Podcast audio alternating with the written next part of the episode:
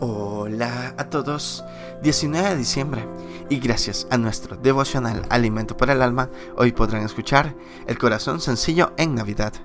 Lectura devocional sugerida es Mateo capítulo 1 del verso 18 hasta el 25. Su verso 24 nos dice en una porción, y despertando José del sueño, hizo...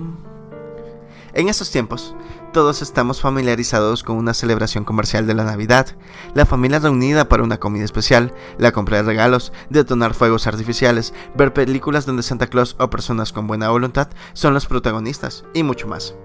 Las formas de celebrar pueden ser de diferentes maneras en muchas partes del mundo, pero es muy evidente que el Señor Jesús va perdiendo la centralidad de ese acontecimiento.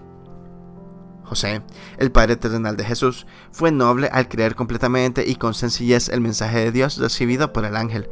No presentó ninguna objeción ni replicó y fue totalmente obediente. Además, él tomó el mensaje del ángel como una orden y no como una opción, pues la Biblia dice, hizo como el ángel del Señor le había mandado.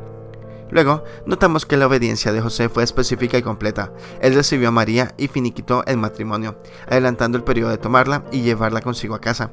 También notamos que José fue muy específico en su obediencia, permitiendo que María dé a luz al niño siendo virgen, pues el ángel le dijo, He aquí una virgen concebirá y hará a luz un hijo.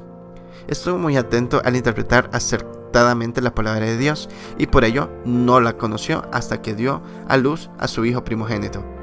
José renunció a su propia vida y con sencillez de corazón asumió toda la responsabilidad que Dios le confirió.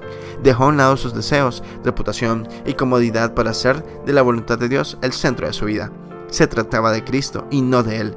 Así debemos celebrar la Navidad. Devocional escrito por Eduard Zacarías en Perú. Un corazón sencillo y obediente en Navidad.